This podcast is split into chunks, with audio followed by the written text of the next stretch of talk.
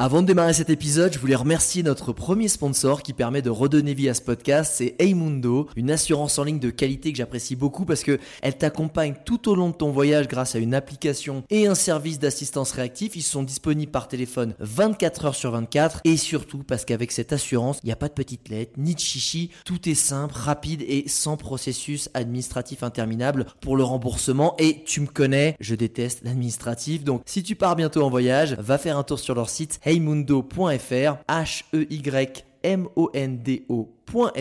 Maintenant, place à l'épisode du jour. Regarde-moi ça J'ai l'impression de faire la dégustation. Ouh ça c'est de la vue Ah c'est magique cet endroit C'est absolument dément. Le spot est juste incroyable. Ça joue vraiment à quelques centimètres. On va s'enfoncer un peu dans la forêt. Oh, ok, bon, ok. Tout le monde est absolument gentil. C'est ça la vie. Bonjour et bienvenue dans ce nouvel épisode de Je t'emmène en voyage. C'est Fantine au micro. Aujourd'hui, je t'emmène en Afrique pour un voyage en vélo avec Quentin. Salut Quentin, comment tu vas? Salut Fantine, ça va très bien et toi? Ça va, nickel, merci. Euh, première question, donc du coup, tu es parti en Afrique euh, avec ton vélo. Dis-nous pourquoi. D'où est venue cette idée? Bah, En fait, euh, moi j'ai toujours, depuis que, depuis que je suis petit, j'ai toujours aimé l'aventure, être dehors. Et, et, on va dire que ça fait maintenant 3-4 ans que je me rends compte que l'aventure doit faire partie de ma vie. J'aime ça vraiment, c'est ce qui m'anime au fait au quotidien. Et euh, sur cette aventure en Afrique, en fait, j'avais envie de faire une grosse aventure bikepacking. Donc bikepacking, c'est donc en vélo, en ayant toutes ses affaires sur soi dans des sacoches, etc. Et euh, donc je voulais faire une grosse aventure, mais je savais pas où. Donc en fait, j'hésitais entre plusieurs euh, zones sur la planète, l'Amérique latine, l'Asie centrale, donc tous les pays en stand, Kazakhstan, Kyrgyzstan, etc. Et, et l'Afrique, je l'avais pas forcément envisagé au début. Et j'ai eu la sensation que plus je la mettais de côté, et euh, plus ça devenait une évidence en fait. Et au final, euh, c'était quelque chose qui me paraissait impossible. Et euh, de cette chose impossible, j'ai commencé à me renseigner. Et c'est devenu un projet. Et puis après, c'est devenu quelque chose bah, qui s'est fait finalement. Et, et voilà, la, jeunesse de ce, voyage, c'est vraiment l'idée de vouloir faire un gros voyage bikepacking. Et après, ça c'est vraiment devenu, c'est devenu une évidence que ça allait se faire en Afrique et plus le vélo euh, que par exemple le stop ou euh, la rando ou ce genre de choses Ouais, alors c'est vrai, moi j'aime vraiment tout ce qui est euh, sport outdoor. Donc de base, moi je suis coureur, donc j'aime courir, j'aime être dehors. J'ai fait des semi-marathons, trail, ultra trail. J'ai toujours aimé la course à pied. Et puis après, globalement, je me suis orienté vers des sports moins de compétition. J'étais moins dans la compétition et plus dans l'aventure. Donc le, le, dossard, on va dire, m'animait plus pour me faire avancer. Et euh, j'avais besoin de faire du sport dehors pour voir de nouveaux paysages et rencontrer de nouvelles personnes. C'est vraiment les deux piliers qui m'animent sur l'aventure. Et le vélo, en fait, c'est euh, plutôt intéressant parce que tu peux couvrir une, euh, une grande partie du, du territoire. ouais, une large surface, c'est que tu avances un peu plus vite, quoi. Voilà, tu avances assez vite. Tu peux, tu peux faire des, des, bonnes distances tout en voyant de jolis paysages. Et tu vas pas aussi vite qu'une voiture ou un train. Tu arrives quand même arrives quand même à bien apprécier les choses. Et donc, du coup, le vélo, c'était vraiment un, moyen de transport qui m'intéressait beaucoup. Même avant, je faisais quand même pas mal de vélo. Euh, vélo de route, VTT, puis j'ai découvert le gravel. Et, euh, et le gravel. Et c'est en, gravel que tu es parti? Ouais, je suis parti en gravel. Je suis parti en gravel. Et donc, du coup, c'était vraiment. Euh, l'idée, c'était de me, mettre vraiment au gravel et de le composer avec des sacoches, etc. pour pouvoir partir en autonomie. Et en fait, ce qui est marrant, c'est qu'avant ce voyage en Afrique, j'avais jamais fait plus de deux ou trois jours d'autonomie de voyage en gravel. Ah ouais, et là tu partais pour six mois potentiellement. Et là, je partais pour, euh, ouais, je suis parti pour six mois et je ne savais pas combien de temps j'allais mettre quand je suis parti, mais euh, l'idée c'était vraiment de euh, revenir en ayant traversé le continent. ok, donc l'aventure, la vraie. Exactement. Et en parlant de ton vélo, je crois qu'il a une particularité. ouais, bah on est, on est, on est proches tous les deux. Tu sais, tu noues des liens avec tes, avec tes, tes, compères, on va dire, d'aventure. Et moi, j'étais tout seul, donc mon seul compère d'aventure, finalement, c'était mon vélo. Euh, donc, forcément, il fallait que je lui donne un nom, donc je l'ai appelé Riri. Et euh, voilà, avec Riri, on a vécu des, des super belles aventures. Et, euh, et, bon, il n'est pas très bavard, Riri, mais, en tout cas, on a vu de belles choses, on a rencontré de belles personnes. Et, et surtout, en fait, un, le vélo, c'est un capital sympathie énorme. C'est-à-dire que partout où tu vas avec, avec ton vélo qui est chargé, bah, les gens se posent des questions, sont interloqués, se disent bah, d'où il vient, qu'est-ce qu'il fait, où il va, etc. Ouais, ça pousse à la discussion et aux échanges ça pousse à la discussion et aux échanges, et, euh, et surtout en Afrique où euh, peut-être euh, contrairement en France, on va dire les gens sont plus directs et quand ils ont une question, ils viennent te voir directement. Alors qu'en France, tu vois, tu sens peut-être que les gens s'interrogent, mais tu les vois s'interroger de loin et vont peut-être pas forcément venir vers toi de, de prime abord. Alors qu'en Afrique, quand j'allais dans un village, j'arrivais et j'avais 10-15 personnes autour de moi qui, qui me couvraient de questions en me disant qu'est-ce que tu fais, tu vois, qu'est-ce que c'était vraiment. Ouais, ils laissent beaucoup plus exprimer leur curiosité, quoi. Exactement. D'accord. Et pendant ton voyage, tu as, euh, rencontré des personnes qui ont pédalé avec toi? Ou pas du tout? Euh, Alors très peu, très peu de personnes qui ont pédalé avec moi. J'ai rencontré un autre Français euh, qui s'appelait Tim, qui a pédalé avec moi en Namibie. On a fait un bout de la Namibie ensemble, donc c'est assez intéressant parce qu'on traversait le désert du Namib. Donc c'est un gros morceau de cette aventure et on l'a traversé en partie ensemble, donc c'était plutôt chouette. On a passé deux trois jours euh, tous les deux et euh, c'était intéressant de pouvoir euh, bah voilà, passer d'une aventure solo à une aventure en duo. Et, Ouais, c'est clair, ça devait faire du bien d'échanger aussi. comme tu disais tout à l'heure, tu étais tout le temps solo sur ton vélo et Criri n'est pas très bavard. ça devait être plutôt cool. C'est, clair, c'est clair que Tim était plus bavard que Riri, ça c'est un énième. et, et, oui, après, bah, c'est une autre gestion, c'est différent. Donc tu, bah, tu fais attention à l'autre, on est deux, donc c'est, c'est, voilà, c'est pas que tu ressens, bah, tu, le, tu l'exprimes et tu, veux aussi, tu dois aussi faire attention à ce que la personne à côté de toi ressent pour pouvoir faire en sorte bah, de, de, kiffer ce bout d'aventure ensemble quoi, et, euh, et pas d'être chacun dans son, dans son coin. C'est vraiment de, de, le partage et, euh, et d'être sur la même longueur d'onde. Quoi. Donc c'était vraiment plutôt intéressant, surtout qu'on a eu des belles galères parce qu'on traversait des zones euh, ensablées où la, la, piste était complètement ensablée, donc on pouvait ah plus rouler. Donc il fallait vraiment pousser le vélo et pendant parfois plusieurs kilomètres. Et c'était assez, euh, assez rude et c'était cool euh, d'être euh, à deux, justement, pour pouvoir bah, passer un petit peu ces difficultés-là. et se Tu penses que tout seul à pousser ton vélo dans le sable, peut-être que la motive aurait été un peu moins importante? Bah après, du coup, avec Tim, on s'est séparés sur la deuxième partie du désert. Et donc, du coup, ça m'est arrivé sur la deuxième partie de séparer, de, de, pousser le vélo tout seul. Et c'est vrai que c'est différent, en fait que tu sois tout seul ou à deux, tu mets en place des leviers de motivation qui sont différents et qui. Euh, ouais. Et qui... Mais c'est vrai qu'à deux, bah, tu, peux, tu peux te soutenir, tu peux t'encourager, tu peux te dire, bon, bah, lui, il, est, euh, il avance un petit peu plus, vas-y, il va me tirer un petit peu et inversement. Donc, euh, donc ouais, c'est aussi intéressant d'être. une grande majorité du temps, j'étais tout seul, mais, mais c'était vraiment intéressant d'être à deux. Et puis, j'ai souvent été accompagné par des locaux, en fait, parce qu'il y a pas mal de locaux en Afrique qui ont des vélos. C'est pas des vélos pour, pour le loisir, en fait, comme moi, pour voyager, c'est vraiment des vélos qui sont des outils de travail, donc euh, qui leur permettaient de transporter des matières premières, euh, euh, du charbon, des, énormes sacs de charbon, ou alors des fruits, des légumes, etc. Et, c'était chouette parce que bah, quand je les doublais, ils essayaient de, pédaler un petit peu avec moi, donc on se mettait à hauteur et puis on discutait, on parlait, et, ça pousse le respect, quoi, de voir des, gens comme ça qui, qui pédalaient sur des vélos qui sont, qui sont vraiment dans un sale état, et puis avec des quantités de de, produits sur leur vélo. C'était, c'était vraiment, ça, ça forçait le respect. Quoi. Personne n'a essayé de t'échanger ton vélo? Ah si, si. Ah ouais, mais des, et des fois, je l'ai échangé. Enfin, je l'ai échangé. Des fois, on a fait des petits échanges où je lui ai dit, bah vas-y, si tu veux, euh, je te laisse mon vélo et j'essaye le tien. Et euh, on l'a essayé pendant 50-100 euh, mètres, quoi. Et c'était assez énorme de lui voir comment il, il, gérait mon vélo et comment moi je gérais le sien. Et, et c'est drôle. Mais j'ai pas fini la... j'ai bien fini l'aventure avec Riri, on pouvait pas. Jamais t'aurais lâché Riri. jamais, jamais. et, euh, et du coup, j'avais une autre question, c'est de savoir s'il comprenait un peu euh, bah, le fait que toi, tu utilises un vélo juste pour te déplacer, enfin, juste pour le plaisir en fait, pas forcément pour aller au travail. Bah, la plupart du temps, non, c'était assez compliqué euh, pour eux de saisir ça, parce que dans beaucoup de régions que j'ai traversées, en fait, la, les gens essayent de, non pas de vivre, mais de survivre. Et donc, du ah. coup, leur journée est vraiment dédiée au travail pour essayer de, de tirer un, salaire qui est parfois misérable. Et donc, du coup, c'est uniquement ça pour, euh, pour nourrir leur famille, pour, euh, pour survivre finalement. Donc, ils comprenaient pas en fait le fait que moi, euh, je prenais six mois de mon année, voire même plus, pour juste pédaler. Et ils se disaient, mais c'est pas possible, mais euh, c'est l'État français qui te donne de l'argent, qui te paye pour que tu puisses faire ça et tout. Je leur disais non, non, non, je, personne ne me paye, euh, justement, je gagne ça zéro. Serait le rêve. Euh, ouais, ça se fait pas mal. justement, j'économise pour pouvoir avoir suffisamment d'argent et vivre, et vivre ça. Donc, des fois, c'était un peu compliqué et de comprendre, de saisir ça. Et il y a eu des pays, notamment en Égypte, où clairement on pensait que j'étais un espion en fait. On, euh, on avait du mal à, comprendre. Euh, ah oui, il, était, il était impossible que tu, que tu voyages pour le plaisir, que ce soit juste pour... Euh, tu avais forcément une mission ou quelque chose quoi. Bah, en fait, euh, l'Égypte, c'est quand même un, pays où il y a du tourisme, donc ils peuvent comprendre. Mais c'est vrai que ça leur, ça leur paraissait bizarre que je sois tout seul sur mon vélo, que je veuille absolument bah, voilà, traverser le pays, etc.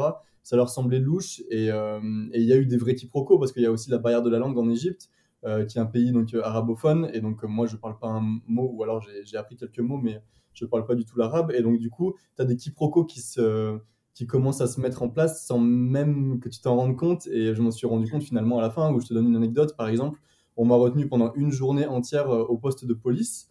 Euh, en me disant qu'il fallait euh, que le grand chef du secteur de la police vienne, etc.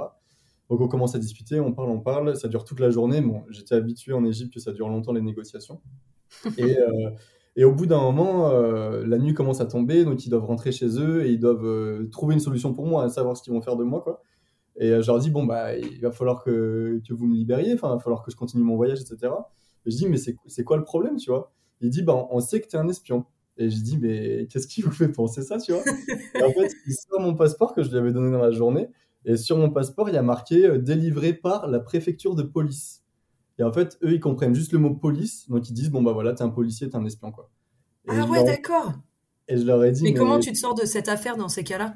Bah, du coup, je leur explique. En fait, je leur explique, je leur ai dit, mais il fallait me le dire depuis le début. En fait, c'est simplement que la police m'a délivré mon passeport. En fait, c'est pas, c'est pas moi qui suis policier, etc. Euh, et, donc, du après, voilà, c'est des heures et des heures de négociation pour finalement bah, qu'ils euh, te libèrent et que tu puisses continuer ton voyage finalement. Mais, euh, Et tu t'es souvent fait arrêter pendant ton voyage? Beaucoup en Égypte. Parce que en fait, l'Égypte en plus c'était le premier pays, donc, donc en termes de négociation, c'est là où j'ai appris à négocier quoi. Et en fait, ce qu'il faut savoir, c'est qu'en Égypte, si tu veux, euh, ils ont, ils, ont des, touristes, énormément de touristes, mais qu'aux endroits touristiques. Et moi, en fait, comme je traverse le pays, bah, je passe par plein d'endroits qui ne sont pas touristiques. Oui. Et il faut savoir que c'est un pays, euh, un état policier, et euh, donc du coup, il y a des policiers de partout. Et donc, en fait, moi, je roulais, et tous les 15 km, il y avait un barrage policier. Et, et, le barrage policier, en fait, le premier que j'ai croisé m'a imposé une escorte. Ils m'ont dit, tu, ne peux pas, en fait, traverser le pays à part si tu as une escorte. Et donc, du coup, euh, il a fallu que je négocie en fait à chaque barrage de police pendant toute la traversée de l'Égypte pour euh, demander aux policiers qui étaient là s'ils voulaient bien m'escorter jusqu'au prochain barrage. Quoi. Et donc, évidemment, ils veulent pas parce que de, de, suivre un pimpin qui roule à 20 km/h, euh, ce que je peux comprendre. Mais je leur dis voilà, moi, le gouvernement m'impose une escorte policière. voilà, il faut, que, il faut que vous me suiviez, sinon, moi, j'y vais tout seul. Quoi. Et donc, c'est des heures et des heures de négociation. Et tous les 15 km, tu t'arrêtes tu négocies pendant deux heures, eux, ils s'en amusent un petit peu et euh, tu arrives à finalement trouver une solution et à ce qu'on t'escorte jusqu'au prochain barrage. Mais, euh, mais ça m'a appris à négocier, ça a mis mes, mes nerfs à rude épreuve et puis, euh, et puis voilà, c'était. ça t'arrivait de perdre patience? Comment? Ça t'arrivait de perdre patience, ouais? Ouais, ouais, ça m'arrivait de perdre patience. Après, la première semaine, en fait, la première semaine, j'ai regardé comment ça se passait en me disant, bon, bah voilà, ça reste des policiers, je suis dans un pays étranger, je sais pas comment ça se passe. Euh, il faut que je, découvre un petit peu. Et à partir du moment où j'ai vu qu'en fait c'était presque comme un jeu pour eux et que euh, ils allaient pas me toucher, ils n'allaient pas m'emprisonner ou autre, j'ai commencé à négocier différemment. Et donc, tu mets en place des euh, méthodes de négociation qui sont voilà, plus ou moins poussées, qui te permettent en fait d'avancer. Ou par exemple, quand il y avait un barrage de police qui était en plein milieu d'un village, moi j'adorais ça. Parce qu'en fait, il y avait des villageois de partout. Donc, quand ils me disaient, bah, tu, tu peux pas aller plus loin, moi je commençais à crier, tu vois qui disait ouais non je, veux avancer laissez-moi passer et tout. Et en fait tous les villageois de tous les Égyptiens ils sont autour et ils se retournent en disant mais qu'est-ce que c'est? On peut parler comme ça à un policier c'est un truc de fou. Parce que la police c'est euh, des dieux vivants tu vois. Ouais ok. Après, ça en général le policier dit non non arrête tu, fais pas trop de bruit t'inquiète euh, on va on va trouver une solution et tout. Et donc quand il y, quand il y avait des barrages en plein milieu de village c'était intéressant la négociation était plus facile quoi. Tu savais que tu allais te marier? Ouais, ouais, carrément. Franchement, carrément. Mais bon, je dis ça maintenant, mais euh, sur le coup, ils m'en ont aussi bien fait baver. Donc, euh, donc ouais, il y, a eu des, y a eu des passages, des barrages qui étaient très compliqués où, euh, tu vois, on me menaçait aussi, on me, on me prenait mon passeport. C'est des policiers, donc c'est les seules personnes à qui je donne mon passeport. Ouais. Et des policiers un peu zélés qui te prenaient ton passeport et qui te disaient maintenant, tu montes dans cette camionnette et on t'emmène en voiture, sinon ton passeport, on le brûle, tu le reverras jamais. Voilà des. tu as dû monter dans une camionnette? Bah du coup non, parce que moi j'étais dans la négociation, donc là j'avais encore négocié pour. Euh, en fait c'est juste des, des, méthodes pour t'impressionner, mais. Ok ouais, des menaces. Euh. Voilà, faut juste arriver à, à comprendre. Et moi, j'avais pris une semaine pour comprendre aussi ce qui se passait dans ce pays-là. Et euh, voilà, ça aurait été un tout autre pays, ça aurait été une autre atmosphère, une autre politique. J'aurais pas fait ce que j'ai fait en Égypte. Là, euh, D'accord. tu l'as traversé en combien de temps, l'Égypte? Bah, J'ai presque mis trois semaines pour le traverser. Donc, euh, ah trois, semaines et un mois sur mes six mois d'aventure, en fait. Je suis, je suis resté, je suis resté ouais, presque un mois en Égypte. Quoi. Ah ouais, quand même. Et du coup, en parlant de justement ton l'Égypte et ton aventure, ça a été quoi donc ton, ton périple, ton itinéraire? Donc en fait, c'est la traversée de l'Afrique du nord au sud. Donc euh, je suis parti d'Égypte, du, Caire, et l'idée c'est d'arriver, c'était d'arriver euh, en Afrique du Sud, au Cap. Donc c'est un itinéraire qui s'appelle le Caire, le Cap, en passant plutôt par la côte est. Donc en fait, j'ai traversé 10 pays, j'ai fait euh, l'Égypte, le Soudan, l'Ouganda, Kenya, Tanzanie, Malawi. Après le Malawi, j'ai commencé à prendre la, direction de la côte ouest, où j'ai fait mmh. Zambie, Botswana, Namibie, et après j'ai longé la côte ouest pour faire Namibie, Afrique du Sud. Ah ouais, magnifique, un itinéraire vraiment euh, ouais, qui te faisait traverser plein de paysages et des cultures différentes, j'imagine.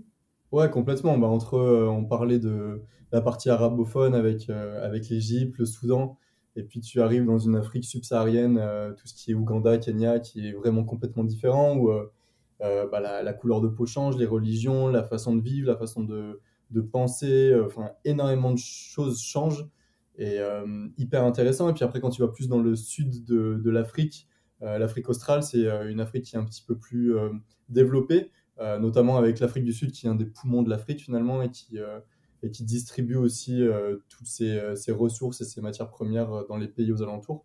Donc c'est des pays qui sont plus développés où voilà, j'ai pu retrouver un certain confort avec des supermarchés, des, des hostels, etc., des choses, des choses intéressantes. Mais c'est intéressant en fait de pouvoir voir les différences euh, entre les euh, différents pays de l'Afrique. Ok. Et du coup, tu t'étais renseigné avant de partir sur toutes euh, bah, les commodités, enfin tout ce qu'il fallait savoir sur chaque pays que tu allais traverser? Globalement, oui, je m'étais quand même renseigné. Euh, J'avais pas fait non plus une étude précise et pointue de chaque pays, mais je m'étais renseigné. J'avais à peu près une idée de mon itinéraire à l'avance. voilà, je savais aussi, je m'étais renseigné par rapport au, bah, aux choses à voir. J'avais euh, j'avais envie de voir certaines choses dans certains pays. Ouais. Je renseigné à ce niveau-là. Mais, euh, mais aussi poussé sur, euh, sur les différentes cultures, les différentes façons de parler, les dialectes, les choses comme ça. Non, ça, je l'ai vraiment découvert sur place. Après, voilà, je m'étais renseigné sur, voilà, globalement, surtout si c'était par rapport au visa, savoir s'il y avait des visas que j'allais devoir faire un petit peu en amont ou autre les situations aussi géopolitiques de chaque pays. Il y avait des pays qui étaient un petit peu plus instables que d'autres, donc je m'étais renseigné aussi en amont. Et, euh, voilà, des, voilà des commodités, comme tu disais, qui, euh, qui me semblaient essentielles. Après, euh, je ne savais pas exactement en partant quel jour j'allais faire, quelle distance, dans quel pays. Oui, j'imagine. C'était vraiment, je partais, j'avais une idée globale, je m'étais renseigné, je partais pas non plus la fleur au fusil. je savais ce que je faisais. Et après, je savais aussi que bah, l'aventure elle se fait sur le terrain et que énormément de choses se découvrent aussi sur le terrain. Oui, tu te laisserais surprendre forcément par, euh, par beaucoup de choses euh, qu'on ne trouve pas forcément en amont quoi, quand tu prépares. Euh. Mais tu es parti à quel moment? Tu pas parti au moment du Covid? Si, si, si, je suis parti. Et ça alors, ça a changé quelque chose? Ça a été compliqué en fait parce que quand je suis, quand je suis parti, en fait, je suis parti il y avait une situation qui était très tendue au niveau du Covid, notamment avec le variant sud-africain qui venait de se développer. Ah euh, donc du coup, l'Afrique du Sud, c'était quand même ma destination finale. Donc euh, je me suis dit, bon, c'est pas, c'est pas l'idéal s'il y a un variant qui commence à se développer là-bas. En plus, il y avait l'Éthiopie qui entrait en guerre assez, euh, assez sérieusement et le Soudan qui venait d'avoir un coup d'État où une, un push militaire venait de prendre le pouvoir. Donc en gros... Oh oui, beaucoup d'événements quand même. ça t'a pas dit, enfin ça t'a pas fait changer ton itinéraire? Non, non, non, non. Moi en fait, j'avais une seule crainte c'était de me dire euh, qu'on me bloque en France. En fait, euh, on était vraiment au moment du Covid et euh, il y avait encore des couvre-feux, non pas des couvre-feux, des... des confinements? Des confinements, merci. Il y avait encore des confinements, etc. Et, et j'avais juste une peur, c'est d'avoir pris mon billet d'avion et qu'on me dise la veille, bah, tu dois rester confiné chez toi et tu peux dire au revoir à ton, à ton périple. Quoi. Ouais, l'horreur.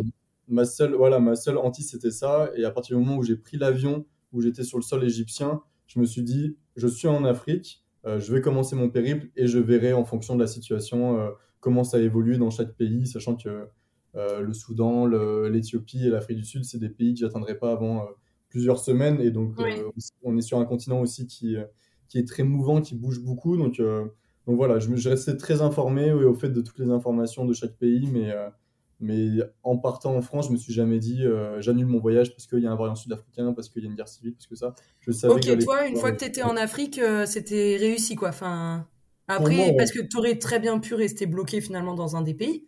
Complètement. Mais ça, ça te faisait moins peur. Ça me faisait moins peur. Je savais que j'étais sur le continent et euh, si j'aurais dû rester à un moment donné sur un pays, bah, je l'aurais fait. En fait, parce que moi, je suis parti à un, à un moment, je suis parti dans ma tête en me disant je pars en Afrique et je reviendrai uniquement quand j'aurai fini cette aventure. Donc que ça prenne 3 mois, 6 mois, 8 mois, euh, peut-être pas 3 ans non plus, mais, ça, prendrait le temps que ça prendrait et je, je serai rentré au moment où j'aurai terminé cette aventure en fait. Donc le, voilà, le plus important pour moi c'était d'être directement sur ce continent et après, bah, advienne que pourra, entre guillemets, j'arriverai forcément à m'adapter sur euh, les différentes difficultés ou autres. Et c'est ce qui s'est passé parce que, notamment en Éthiopie, j'ai pas pu y aller. Ils avaient complètement fermé les frontières dû à la guerre civile. Ah Donc j'ai dû, euh, j'ai dû contourner cette, euh, cette, euh, ce pays. Il y avait une bande terrestre instable aussi sur le Soudan du Sud, etc. Donc j'ai pris un avion pour sauter cette bande terrestre et atterrir en Ouganda.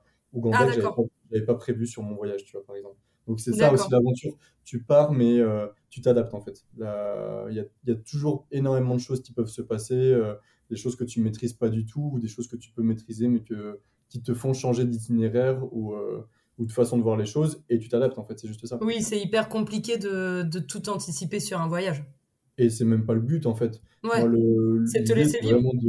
Tu as un projet et puis tu pars et même au cours de ton voyage, peut-être que ton projet va changer et tu vas aller vers quelque chose qui te tente plus et bah c'est ok, tu vois. Et tu vas et euh, l'idée c'est aussi de se laisser un petit peu guider, de se laisser, euh, porter.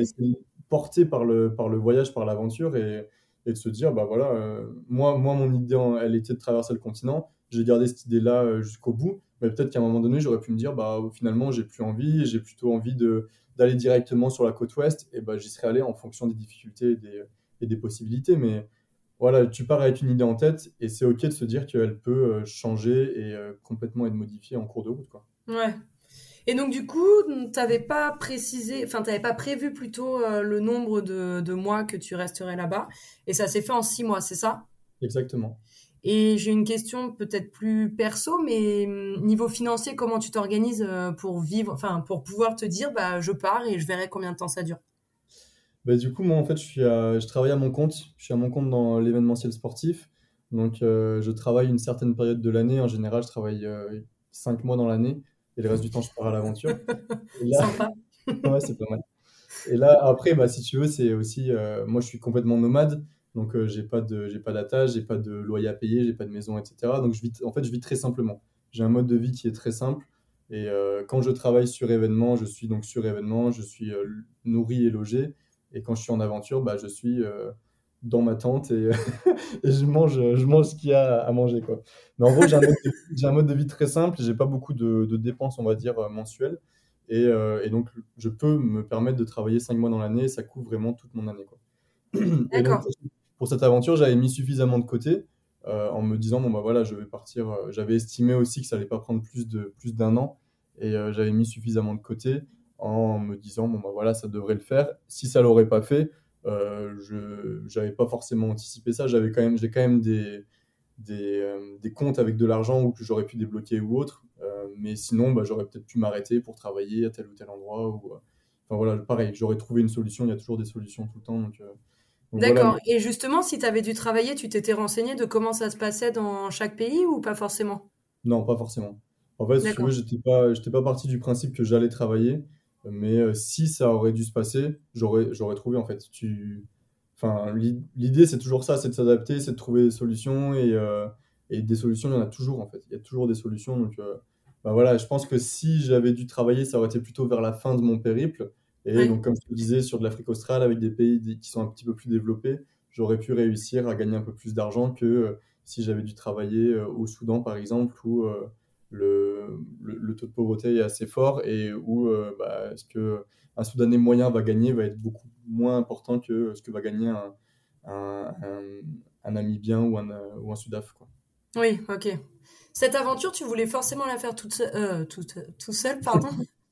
Ouais, je voulais la faire tout seul, cette aventure, parce que pour plusieurs raisons. Enfin, déjà, je suis assez solitaire de base, donc ça me dérange pas du tout d'être euh, d'être seul. Et, Oui, mais six mois quand même.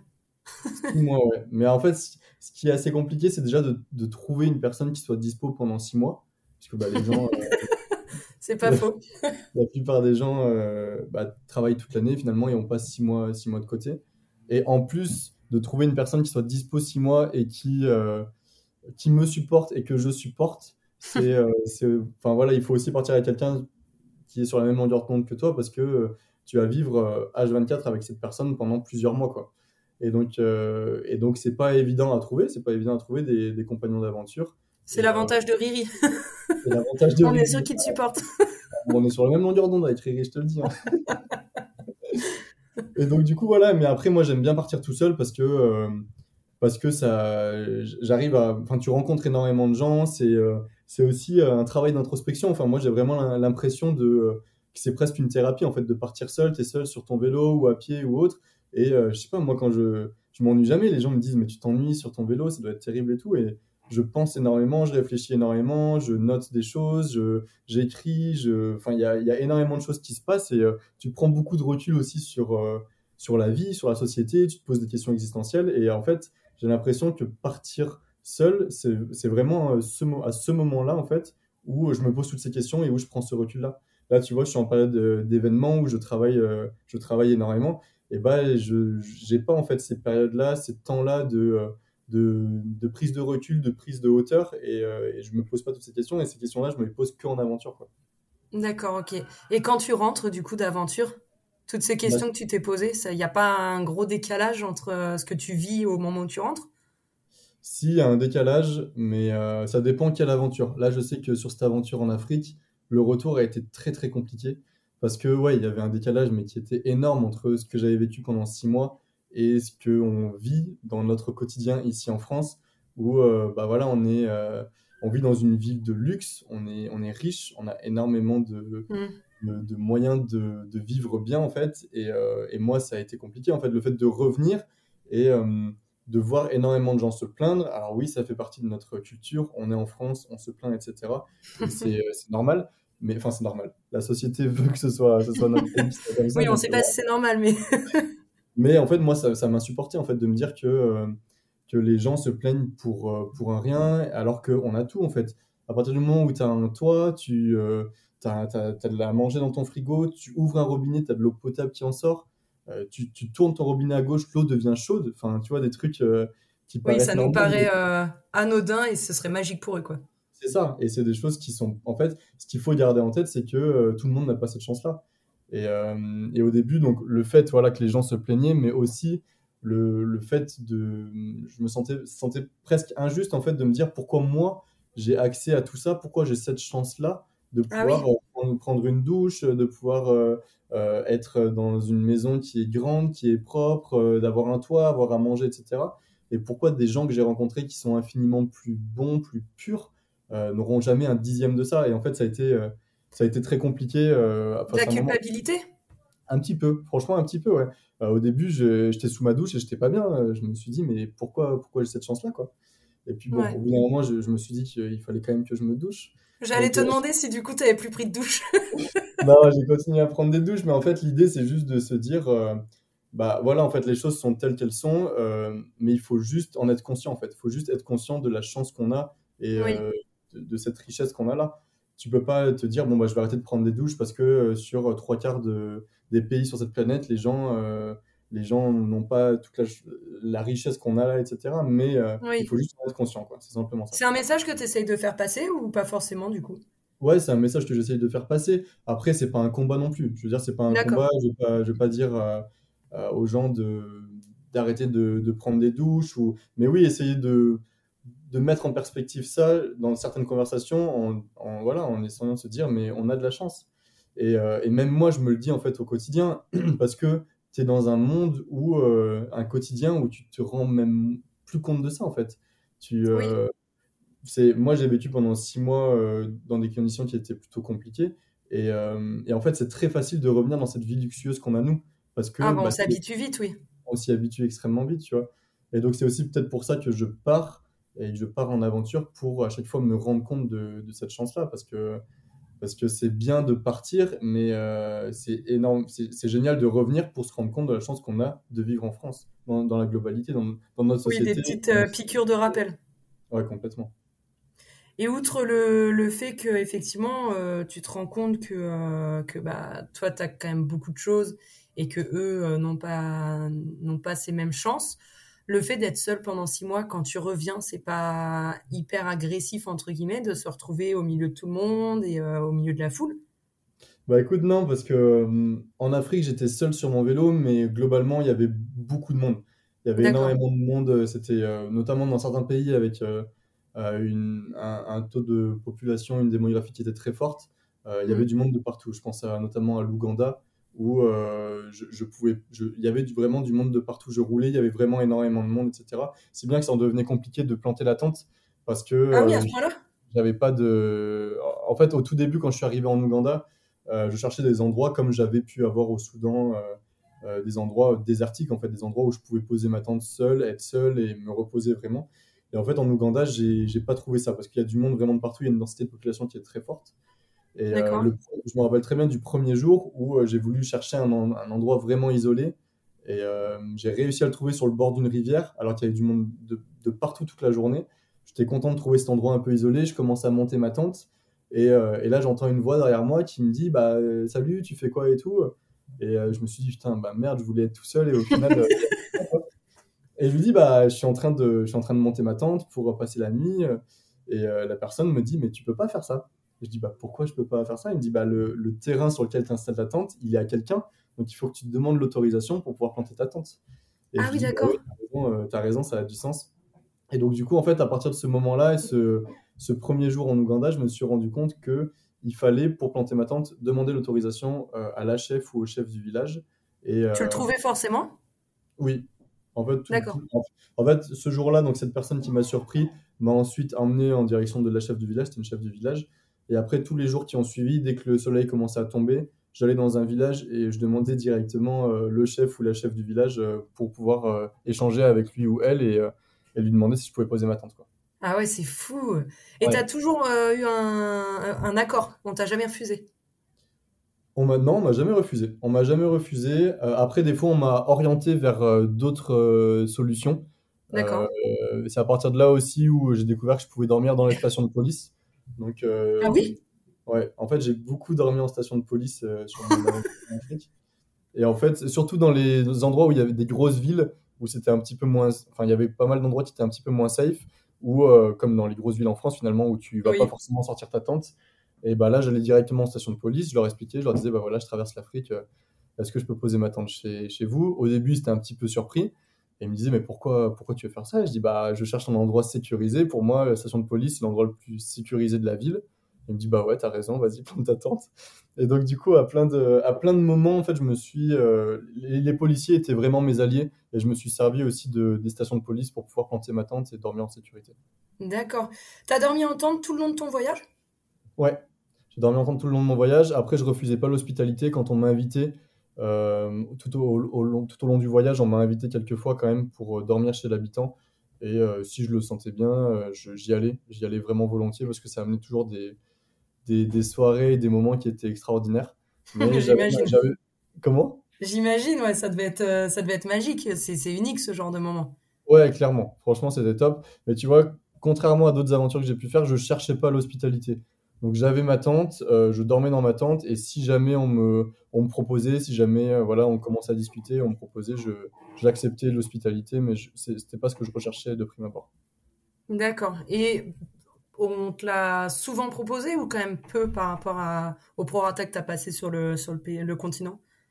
On me l'a, on me l'a peu, on me l'a peu proposé. On me l'a peu proposé, mais j'allais, comme je te disais, j'étais pas forcément euh, à la recherche de ça. Donc en fait, moi, le soir, je cherchais plutôt des endroits euh, calmes pour être un peu isolé, pour planter ma tente. Et on me l'a proposé quand voilà, il y avait des euh, il y avait des super échanges ou quand en fin d'après-midi je commençais à rencontrer du monde. Je pensais à une soirée extraordinaire au Soudan où fin d'après-midi je commençais à rouler en direction des il y avait des pyramides, des super belles pyramides et je voulais me rapprocher pour pouvoir les voir au lever de soleil. et je vois un, un, gros groupe dans un village, un gros groupe d'enfants qui jouent au foot et qui m'interpellent. Donc je me dis, bah vas-y, go, je vais, me, je vais me faire un, un, foot avec eux et tout, ça va être trop cool. Et au final, on a passé la, la fin d'après-midi à jouer au foot tous ensemble. C'était des super moments. Et le soir, ils m'ont dit, bah, qu'est-ce que tu fais? Je dis, bah, je pensais avancer un petit peu pour, pour planter ma tente pour dormir. Et là, ils m'ont clairement invité. Ils m'ont dit, bah non, on a de la place pour toi. Viens manger, viens, viens euh, dormir à la maison, etc. Et euh, c'était une grande famille qui m'a accueilli avec tous les enfants du village et on a mangé tous ensemble. Et après, il y a le doyen de, du village qui est venu, qui a joué de l'instrument. On a tous dansé ensemble et tout. Et c'était. Ah, fou! c'est une, euh, une de ces soirées-là qui, euh, qui est extraordinaire, en fait, qui est extraordinaire. Et peut-être que je me dis que si euh, j'aurais plus forcé l'hospitalité chez les gens, peut-être que j'en aurais encore plus vécu. Mais d'un côté, euh, j'aimais aussi être, être dans ma tente et, et, me poser, me reposer un petit peu. Donc, donc j'ai eu des soirées animées, des soirées chez les locaux, des soirées seules dans ma tente. Et ça a fait un équilibre qui, était, qui me convenait totalement. Quoi. Ok, et puis en plus, quand c'est spontané, c'est peut-être un peu plus Ouais, complètement. Un peu plus sympa, tu vois, il n'y a rien de. Ouais. Y a ah, rien de... cette soirée-là, moi, je la garde en, je la garde en mémoire parce qu'elle était extraordinaire et, et, comme tu dis, c'est vraiment spontané.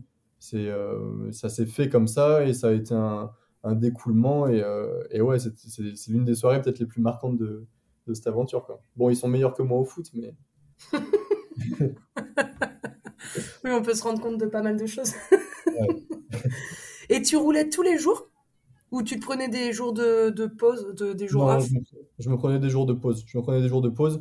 En fait, sur cette aventure, j'ai vraiment appris à écouter mon corps euh, parce qu'en fait, ton corps, c'est une, une, machine, c'est ce qui te fait avancer finalement. Ouais, oui.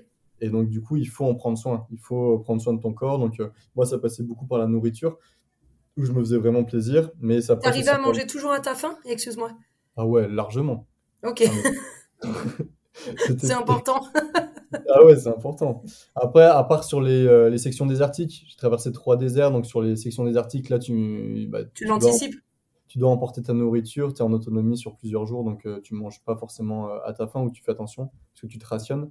Mais sinon, euh, dans la plupart des pays que j'ai traversés, il y a toujours des, euh, voilà, des petites échoppes sur le bord de la route, énormément de street food en Afrique, et et finalement, en fait, quand je te disais qu'il fallait écouter mon, j'écoutais mon corps, des fois, j'essayais de pas trop l'écouter parce qu'à chaque fois que je passais dans un village, mon corps, il me disait, ouais, bah, pourquoi pas, allez, viens, on va manger un petit peu. et en fait, et en fait si t'écoutes trop ton corps, tu fais que bouffer, quoi. Enfin, si t'écoutes trop mon corps, écoute, tu fais que bouffer toute la journée. Donc, euh, donc non, je, je, je, prenais soin de, de lui en, enfin, je prenais soin de moi finalement en mangeant correctement à ma faim et même plus que, plus qu'il ne fallait et aussi en ayant des moments de calme et de repos et donc ça, voilà, je prenais des, des guest house ou des petites... Euh, même des fois, c'était vraiment des petits boui-boui, mais euh, je me reposais pendant une journée ou, ou deux, et puis, euh, et puis ça permettait vraiment de se reposer, et, et même aussi sur des endroits que j'avais envie de visiter ou autre. Donc, donc je prenais le temps, vraiment. L'idée, c'était vraiment de prendre le temps. Je n'étais pas sur une compétition, c'était pas une course. Et, euh, et donc, euh, donc l'idée, c'était vraiment d'aller au bout, mais en prenant mon temps et en écoutant. Oui, vraiment en t'écoutant. Et donc, du coup, tu n'avais pas des, des, jours définis de non. repos. C'est vraiment non. quand tu le sentais. Exactement. Quand je le sentais, euh, des fois, voilà, une journée, je suis parti, euh, j'ai fait euh, 11 km, je crois. Et puis j'ai rencontré des gens géniaux et je me suis dit, bon, bah voilà, pourquoi continuer alors que là, on pourrait, on pourrait passer une super journée. On a passé une super journée, je suis reparti le lendemain et euh, c'est vraiment, c'était vraiment au feeling, quoi. Donc, euh, et des fois, au contraire, tu as des petites douleurs. Des fois, tu as ton genou qui commence à grincer un peu. Tu te dis, oula, bah, peut-être que il faut que je me calme un petit peu. Et, euh, et, en fait, ton corps t'envoie des signaux, il te, il te dit quand il euh, y a un problème. Et après, c'est à toi de trouver le problème. Est-ce que euh, tu t'es mal hydraté, tu n'as pas assez mangé? Est-ce que tu as des mauvais réglages sur le vélo? Il faut peut-être rehausser ta selle Est-ce que tu forces un peu trop sur la mécanique? Enfin, Il faut essayer de comprendre ton corps, s'adapter, parce que tu dois durer. quoi. Il faut que ça dure plusieurs mois et il faut aller au bout. quoi. Ouais, il faut que ça dure. Et Riri aussi, il faut qu'il dure. T'arrivais à trouver. Enfin, tu avais tout le matériel pour euh, faire des petites réparations ou tu arrivais à trouver des magasins parfois? En fait, l'Afrique, c'est le continent de la débrouille. Donc, euh, ah ouais. donc, en fait, je savais que même si j'allais avoir des galères mécaniques, j'allais trouver des solutions.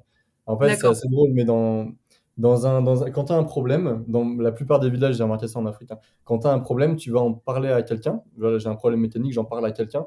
Et en fait, ce problème-là devient son problème. Et euh, en fait, ça peut, ça peut devenir le problème de son copain, de son collègue, euh, même de tout le village, tant qu'on a pas. village, oui. Et donc, en fait, c'était assez fascinant de, de se dire que bah, il y avait une vraie solidarité, une vraie entraide, Et peu importe le souci que j'allais avoir, en tout cas, j'ai pas eu des soucis qui, qui, qui, qui n'ont pas, eu, qui n'ont pas été solutionnés. Quoi. Peu importe le souci que j'allais avoir, j'allais trouver au moins une solution. Quoi. Et, et je me reposais pas là-dessus, mais en tout cas, je savais que si à un moment donné j'allais avoir un souci, j'allais trouver une solution forcément. Donc ça rassure aussi un petit peu de, d'être dans des endroits où, euh, où les gens sont aussi euh, bons, sympas et, euh, et veulent vraiment bah, que ça se passe bien pour toi et pour la communauté entière. Quoi. Ouais, cette bienveillance, elle doit vraiment faire du bien quand même. Ouais, complètement, complètement. Et donc j'ai eu pas mal de soucis mécaniques, j'en ai eu énormément avec Riri. Forcément, tu peux te t'imaginer qu'en 6 mois de six mois de vélo, 11 000 km, bah il obligé de. Il faut entretenir un peu le vélo. Il y a des, euh, voilà, il y a les plaquettes de frein qui, euh, qui fonctionnent plus ou qui fonctionnent mal, et pas mal de petites crevaisons. Euh, voilà, des choses, des choses comme ça. Et puis de l'entretien aussi régulier au niveau de la chaîne, au niveau de, de la transmission, etc. Et j'ai eu des rayons aussi qui ont pété, donc il a fallu que je trouve une jante de 29 pouces en plein milieu de l'Afrique, compliqué. Facile. tu vois, des petites galères comme ça, mais finalement ça s'est fait. J'ai trouvé des solutions. Il y a toujours il y a toujours eu des gens, une, chaîne humaine qui s'est, qui s'est formée et qui a fait que mon aventure a pu, euh, a pu se réaliser et a pu se terminer. Quoi. Donc, euh, c'est top ça. Et du coup, quand tu te reposais les jours off, euh, tu disais bah, que parfois tu prenais une guest house ou même un petit boui-boui, tu te posais. Tu n'avais jamais peur qu'il arrive quelque chose à ton vélo? En fait, non. C'est c'est ça qui est assez dingue, c'est que j'avais pris un antivol, mais je le mettais pas souvent, mon antivol. Euh, parce, parce, que même, même en fait au quotidien, quand je quand j'allais dans un village, j'arrivais dans un village et euh, j'allais euh, j'allais manger dans le village. En général, c'était pour aller manger. Donc je posais mon vélo devant. bah voilà, en fait, tu as une route et tu as un village qui est un petit peu autour. Quoi. Je posais mon vélo à, côté de la route et en général, je parlais à un commerçant à côté. Je dis bon bah voilà, je vais manger, je vais faire un tour. Est-ce que tu peux juste jeter un coup d'œil sur le vélo C'était vraiment pour me protéger moi et euh, enfin m'assurer qu'il se passe rien quoi. Mais, euh, en tout cas j'allais après faire mon tour je parlais aux gens je mangeais etc et je revenais peut-être une demi-heure une heure après je savais que personne n'aurait touché le vélo. Et euh, en fait c'est pas forcément dans la culture de se dire je vais je vais prendre ce vélo parce que déjà ils savent que c'est pas un, vélo local etc et puis même c'est très dans pas mal de villages c'est très communautaire. C'est à dire que si une personne de la communauté va faire quelque chose de mal et bah, ça va, toute la communauté en fait va être euh, impactée par ce, par ce problème-là. Et en fait, les gens n'ont pas envie. Les gens n'ont pas envie que leur communauté soit euh, tachée, soit, euh, soit mal soit mêlée à. Oui. Exactement. Donc en fait, il y a une espèce de bienveillance. Et si une personne va faire quelque chose de mal, et bah, elle va être rapidement rappelée à l'ordre par les autres, voire punie par les autres.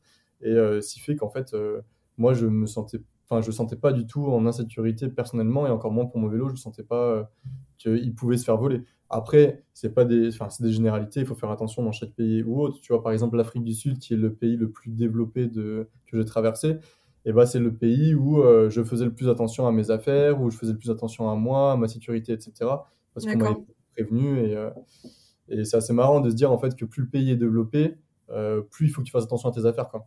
Euh, et, moi, tous les pays euh, sous-développés ou en voie de développement que j'ai traversé en Afrique, c'est des pays où j'ai eu aucun problème à me dire je laisse mon vélo là. Quoi. Ouais. Parce que autant te dire qu'à Lyon, moi, je l'ai pas retrouvé mon vélo.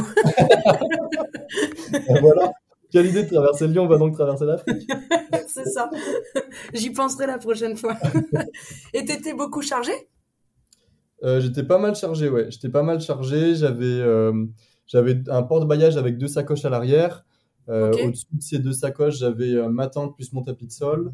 Et en plus, j'avais une sacoche de cadre euh, qui prenait vraiment toute la, tout l'espace du cadre et une sacoche de, de cintre. Pardon.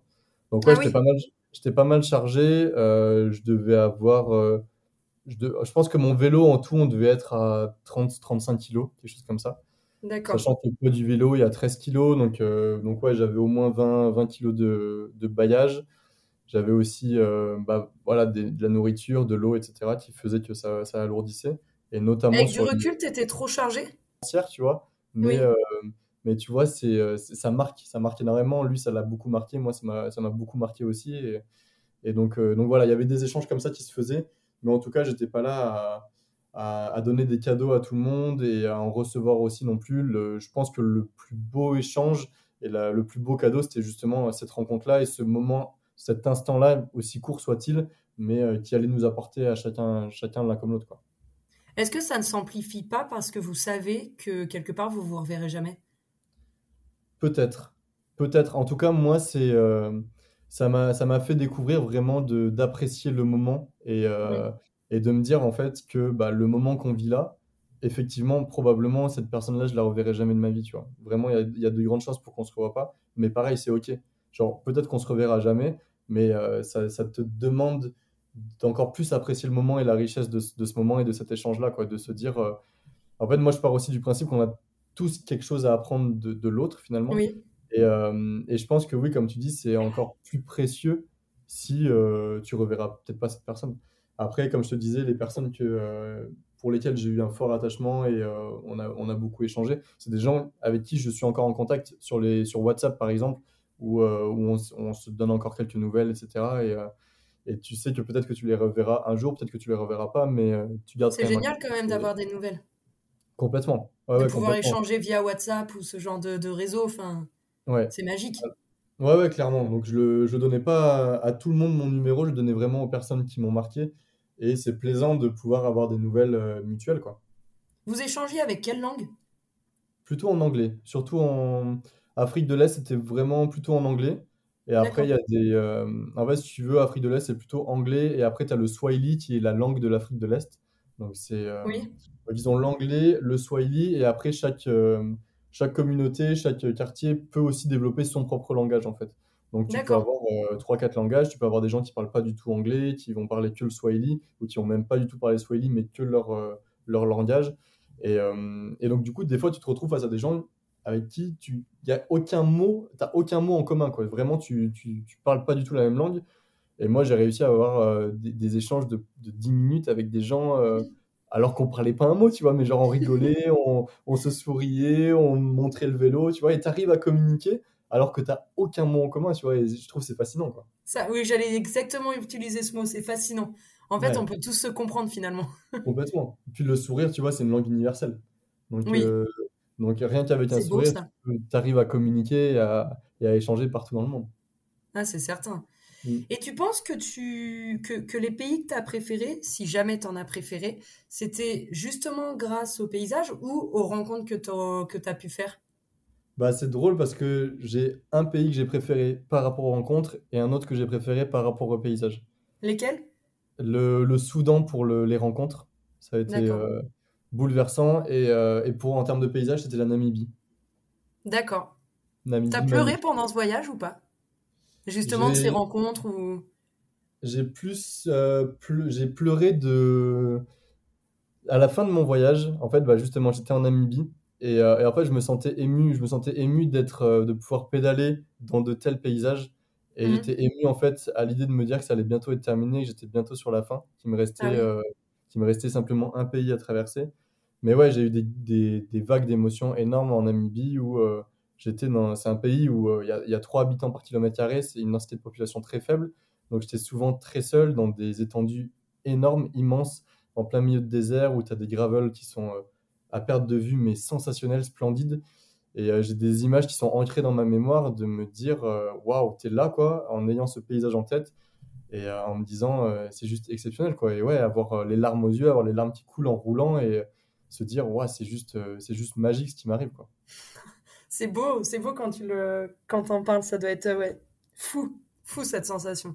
Mm. Et du coup, t'as pas eu de grosses grosses galères ou ou si? Si, si, j'ai eu des grosses galères. J'ai eu des grosses galères. Bah, on parlait tout à l'heure de, de l'Égypte et de l'escorte policière. Pour moi, c'est une grosse galère Ah oui, j'imagine. parce que ça a été, euh, ça a été rude, ça a été long, ça a été compliqué. Et, euh, et encore là, je t'ai parlé de un dixième de, des des mésaventures avec les, les Ah policiers se oui, quoi. Et euh, donc, ouais, ça a été assez rude et je suis content de l'avoir fait au tout début de mon aventure parce que je suis pas sûr que j'aurais eu la force euh, de subir tout ça après six mois d'aventure en ayant, si, si jamais j'étais parti de- du Cap, quoi. c'est qui tout double selon les gens, ça peut te freiner direct en te disant bon, c'est bon, j'arrête tout et je me barre. Ou Mm. effectivement, comme tu dis, peut-être qu'à la fin, t'as moins le moins la force et et t'es courte quoi. Ouais, complètement. Complètement. Bon, après, après euh, moi, là, ça allait très bien que c'était au tout début, mais au final, c'est cool parce que ça m'a direct mis dedans, en fait. En général, tu pars à l'aventure, t'es, euh, ouais, c'est génial, enfin, ça va être super, je vais vivre un truc de fou. Et bim, tu arrives en Égypte, tu es déjà dans le dur, quoi. Tu te dis, ok, bon, va falloir, euh, va, falloir enquiller, quoi. Et euh, donc ça, c'était une, une, grosse galère. Après, j'ai eu en Zambie, j'ai chopé un virus mystère qui ah m'a qui m'a qui m'a bloqué pendant une semaine. Donc pendant une semaine, euh, vraiment impossible de faire quoi que ce soit. Hôpital et compagnie ou pas forcément? Je suis allé à l'hôpital pour faire des examens sanguins et autres parce que j'étais vraiment mal en fait. J'ai oh j'avais de, la, fièvre, je mangeais pas, j'étais j'avais des nausées, j'avais enfin j'étais vraiment mal, impossible de pédaler. Donc je me suis arrêté, j'ai euh, je suis allé à l'hôpital, j'ai fait des tests sanguins, j'ai fait un test Covid, j'ai tout fait et euh, tout allait bien. les résultats sanguins étaient parfaits, j'avais pas le Covid. Euh, et je leur dis, non, mais moi, je suis en PLS, il y a forcément quelque chose. Et donc, ils m'ont le virus mystère. c'était un virus mystère, quoi. Et ils m'ont, ils m'ont filé des médicaments. Et je euh, je savais pas ce que c'était, mais je m'en foutais. En fait, je leur disais, mais euh, donnez-moi ce que vous voulez, moi, je veux juste aller mieux, quoi. Et, donc, je suis allé dans une, une pharmacie, ils m'ont filé ces médicaments. Et, et je suis resté pendant une semaine dans une guest house. Et pareil, ils ont trop, trop pris soin de moi. C'était vraiment génial. Ah, c'est mignon. et au bout d'une semaine, euh, je, suis, je suis reparti et ça, ça allait mieux, quoi. Mais ça m'a, ça m'a vraiment stoppé et impossible de savoir ce que c'était, quoi. Même aujourd'hui, là, ça reste un mystère. Je sais pas ce, que, ce qui s'est passé, quoi. Ah, c'est dingue. Donc, il y a eu ça. Et puis aussi, euh, fin d'aventure, la, la, plus grosse galère de cette aventure, c'était à, à, 150 km euh, de mon arrivée au Cap, où c'était une fin de journée, vraiment sur la fin de journée. Donc, soleil couchant, j'allais m'arrêter 3 km euh, plus loin, c'était vraiment sur, sur l'arrivée. Et en fait, le, le, soleil était couchant, il y a un automobiliste qui vient euh, derrière moi et qui est aveuglé par le soleil, donc il me voit pas et qui me fauche par derrière. Et donc, du coup, ça gros accident en fait, euh, à 150 km de l'arrivée. Donc, tu te dis, putain, je viens de faire 11 000 bornes et je me fais faucher à deux jours. C'était vraiment à deux jours de l'arrivée, quoi. Et, et, donc là, ouais, je, je, je perds connaissance, je suis ah ouais complètement défoncé. Et ouais, en fait, je me réveille, je suis sur le bord de la route et je sais pas comment je m'appelle, je sais pas euh, ce que je fais là, je sais pas qui sont ces gens, je sais pas où je suis, je sais rien, tu vois. Et ah, t'as une perte de mémoire sur le coup euh... Ouais, perte de mémoire, euh, bah voilà, perte, euh, j'ai perdu connaissance, trauma crânien, perte de mémoire. Et tu, et tu sais rien. Et tu te regardes et tu es en sang sur les, sur les jambes, sur les mains et tout. Et après, c'est quand même revenu assez rapidement. Euh, où voilà, je me, je me suis euh, rappelé qui j'étais. Euh, instinctivement, je me rappelle avoir, avoir énuméré tous les pays que j'avais traversés sur ma traversée de l'Afrique, donc ça revenait. Et puis après, bouger mes jambes, bouger mes bras, me dire ok, je ne suis pas paralysé, j'ai pas un gros souci. Et, et, en fait, ça, fait bizarre parce que tu as 15 personnes autour de toi et tu sais rien en fait. Et après, Attends, mais sur le coup, tu dois te dire c'est fini. Comment ça? Genre mon aventure s'arrête maintenant quoi. Non, en vrai, en vrai c'est ça qui est, est à, aucun moment je me suis dit ça, tu vois. j'ai très vite compris que, euh, que j'avais eu un accident et euh, l'ambulance est arrivée, etc. Et euh, mon premier réflexe a été de demander à quelqu'un déjà de me donner bah, les choses les plus de, de, valeur sur mon vélo, donc mon portable, ma GoPro et mon passeport. Et, et, après, j'ai assimilé le fait que j'ai eu un accident. Et mon premier réflexe, c'était de me dire, ok, bon bah ça s'est passé, je peux, je peux pas aller à l'encontre, tu vois, j'y suis pour rien, j'ai pas traversé la route ou autre, c'est une personne qui m'est rentrée dedans et je pouvais pas l'éviter. C'est ok, c'est comme ça, ça fait chier, mais euh, c'est comme ça. Et maintenant, je vais tout mettre en place pour, euh, bah, pour euh, finir mon aventure. Tu vois, j'ai quand même quelques bornes à faire. Il faut que je répare mon vélo, il faut que je me répare un petit peu moi. Oui, et, et, en fait, là, ce qui était un petit peu, ce qui mettait un peu sous pression, c'est de me dire que j'avais pris mon billet d'avion et, et j'avais cinq jours en fait pour me remettre. Et parce que dans cinq jours, j'avais mon avion qui repartait, donc donc ouais, ça a été un peu une course contre la montre pour euh, réparer mon vélo, me réparer moi. J'ai fait des, examens à l'hôpital, des, euh, des, scanners pour savoir si j'avais pas une commotion cérébrale ou autre. Et tu avais euh, des blessures? J'étais énormément d'égratignures sur les doigts, sur les jambes. Heureusement, c'était un jour, heureusement, c'était un jour où il faisait hyper froid. Donc du coup, j'avais ma doudoune, j'avais mon pantalon, etc. Euh, et, j'avais mon casque, et euh, chose que j'avais pas eu sur tout mon, tout mon, mon, trajet en Afrique. Je le mettais ah, t'avais pas tout le temps mis, tout le temps mis ton casque? Je le mettais à chaque fois que j'étais sur une route passante, mais quand j'étais sur les petites gravel ou autre, je le mettais pas. Ok. Et maintenant, je le mets tout le temps, bien sûr. Mais, euh, mais heureusement que j'avais mon casque parce que le casque a été fracturé en deux et j'étais râpé sur tout le côté de la tête.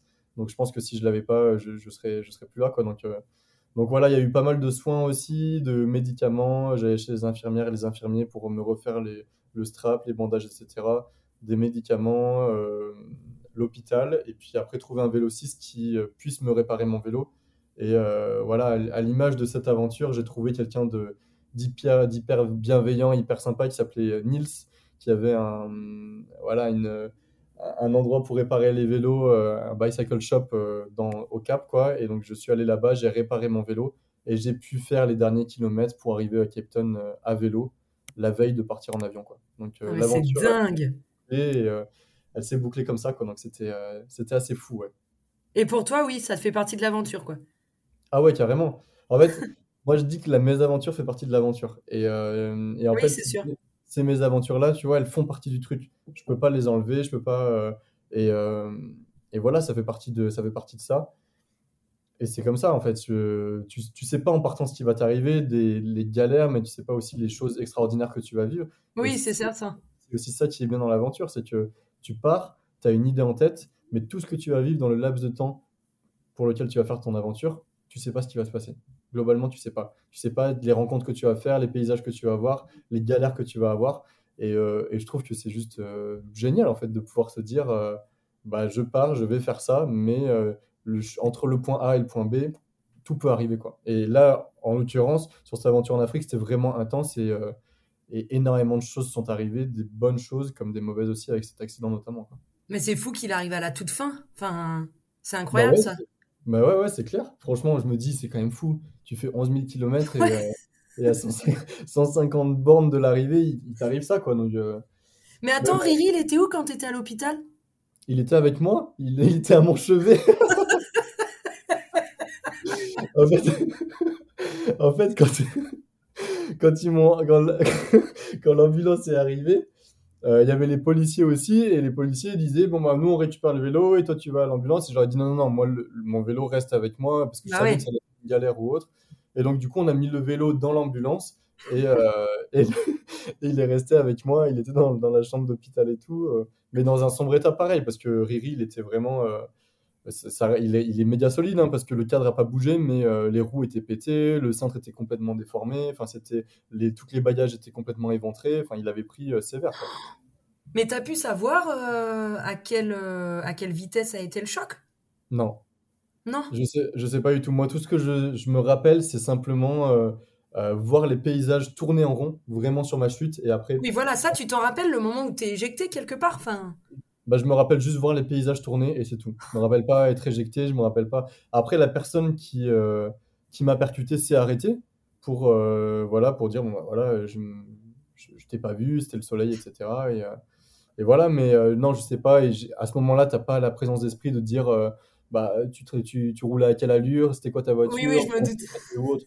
Tu es juste là à te dire vas-y, cool, je suis en vie, maintenant on va de l'avant et puis voilà. Quoi. Mais, mais non, je sais pas du tout. Mais ton billet, tu, tu, tu viens de dire que tu l'avais pris. À quel moment tu as décidé de prendre ton billet tel jour? Je l'ai pris quand je suis à la fin de la Namibie, début d'Afrique du Sud. En fait, euh, il me restait, j'ai dû faire 800, 800, ouais, entre, je crois que ça devait être entre 700 et 800 km d'Afrique du Sud. Et donc, du coup, j'ai estimé à peu près le nombre de jours que j'allais arriver en incluant quelques jours euh, pour visiter le Cap. Et euh, j'ai pris mon billet d'avion en me disant bon voilà j'essaye de pas non plus de le prendre au dernier moment parce que sinon financièrement ça va être euh, ça va être très cher. Et donc j'avais calculé ça et j'avais calculé le fait que j'arriverais à peu près à telle période. Et c'est à ce moment-là que j'ai pris mon billet d'avion. Quelques on va dire quelques semaines deux semaines deux semaines et demie trois semaines maximum avant de le prendre D'accord, c'est drôle de se dire que finalement, oui, ta fin a été hyper accélérée parce que, euh, comme tu dis, c'était c'était un contre-la-montre parce que tu avais ton, ton billet retour, quoi. Ouais, complètement. Complètement. Mais du coup, je me dis aussi, heureusement que euh, j'ai pas pris mon billet retour euh, avant même de partir. Je me suis pas dit, bon, bah vas-y, je tape sur une aventure de six mois ou autre. Et au moins, j'étais libre, en fait, de, de partir sur cette aventure-là. Et quoi qu'il arrive, bah, j'avais pas de deadline, en fait, au final. Et donc, c'est euh, c'est vraiment une, une facilité, une, une décharge mentale, en fait, de pas se dire, putain, faut que je me dépêche parce qu'il il y a mon avion qui m'attend ou autre. Et cette, cet exercice-là, cette tout, tout... lâcher prise. Ouais, c'est exactement ça. Et finalement, je l'avais plus du tout les, deux ou trois dernières semaines parce que je savais que j'avais cette pression de, euh, de devoir arriver à temps. Et évidemment, euh, l'Afrique du Sud, tu as du vent de face de malade et euh, donc c'est dur et tu dois avancer et tu te dis, mais pourquoi j'ai pris mon billet d'avion, tu vois? mais voilà, je l'avais vraiment pris, je pense pour moi, au dernier moment où je pouvais le prendre dans la limite du, du possible. Et ça n'a pas été un, souci, à part pour bah voilà, cette mésaventure-là, cet accident et, et autres. Mais j'ai pu, j'ai pu aller dans l'avion, j'ai pu rentrer, il n'y a pas eu de problème. T'as pu visiter le Cap au moins ou pas? Bah, Très rapidement, très très ah rapidement. ouais. ouais, très rapidement parce que bah, j'ai fait un, un, tour à, vélo et puis après je suis allé euh, à Table Mountain qui est vraiment un point de vue super euh, sur, euh, sur le Cap, mais pas, je l'ai pas visité comme j'ai pu, comme je voulais le visiter de base, mais, mais la priorité c'était de terminer l'aventure, donc, donc voilà. Peut-être que le Cap j'y retournerai un jour pour vraiment visiter. D'accord, c'est incroyable, incroyable. J'ai une dernière question, c'est de savoir, euh, mais ce sera peut-être difficile, hein, vu l'aventure que tu as vécue. Euh, tu connais la DeLorean, c'est euh, la voiture de Retour vers le futur. Si je t'en donnais les clés, est-ce que tu pourrais revivre un seul moment? Ce serait de cette Ouais. Bah, je pense que je revivrais ce. Oh, c'est dur. On peut pas revivre deux ou trois autres moments? C'est juste un, un seul. le seul et l'unique. Euh, je pense que je revivrai ce. J'irai en Namibie parce que, euh, comme je te disais, l'instant d'émotion, les instants d'émotion que j'ai eu en Namibie, ils étaient, euh, ils étaient magnifiques. Donc, je pense que j'irai en Namibie et je me rappelle de, donc, de cette journée où j'étais extrêmement ému. J'avais passé un bivouac le soir qui était, qui était vraiment extraordinaire. C'était vraiment magnifique où j'étais sur, sur une colline avec un ciel incroyablement étoilé, un coucher de soleil magnifique sur, des, sur les dunes. C'était sensationnel. Et, euh, et ouais, j'irai en, Namibie sur, euh, sur cette période-là. Je pense sur les, les, deux jours qui ont, euh, qui ont précédé, je pense, ce moment d'émotion intense. Parce que je me rappelle aussi avoir, j'étais dans, dans, le désert du Namib et je me rappelle avoir rencontré des gens extraordinaires. Parce que en fait, le Namib, ça reste un désert qui est assez touristique. Il y a quand même pas mal de touristes. Et les gens sont très surpris de voir bah, quelqu'un à vélo en plein milieu du désert. Et se disent qu'est-ce que ce mec fout là? Et donc il y a beaucoup de gens qui s'arrêtaient à ma hauteur pour me demander si j'avais besoin de, euh, de nourriture ou autre. Et, euh, et j'avais rencontré un couple de Hollandais euh, qui était retraités, qui avait 75 ans, 75-80 ans, je crois, et qui était en train de faire un tour du monde avec leur 4x4 et qui m'avait, qui était venu, qui m'était venu en aide, qui m'avait donné une omelette qu'ils n'avaient pas mangé du matin parce qu'ils étaient à l'hôtel avant, qui m'avait donné des fruits secs, qui m'avait vraiment régalé. Et on était là en, en, plein milieu du désert, il faisait chaud, il y avait du vent, presque tempête de sable, et on s'est arrêté 10 minutes euh, juste pour parler, pour échanger. Et, euh, euh, et, donc, en fait, ce, laps de temps-là de deux ou trois jours, j'ai vécu énormément de choses de ce désert, ces rencontres, cette nuit en bivouac et cette émotion à la fin. Donc, je pense que ouais, si, je, si tu me donnes les clés de la DeLorean, je pense que je reviendrai à ce moment-là précis. Ouais. D'accord. Bah, c'est fou. Bah, merci beaucoup. Attends, j'ai une toute, toute dernière question. Est-ce que tu as une idée de ta prochaine aventure? Bah évidemment. j'ai J'ai des idées d'aventure pour, euh, pour les dix prochaines années. Tu en as plein, les... plein la tête, ouais. non, ma prochaine, euh, prochaine aventure, bah là déjà, euh, pour cet été, je vais, je vais traverser les Alpes à vélo. Je vais, je vais partir sur une petite aventure à vélo. Je vais, je vais traverser les Alpes et, et faire quelques petits sommets des Pyrénées.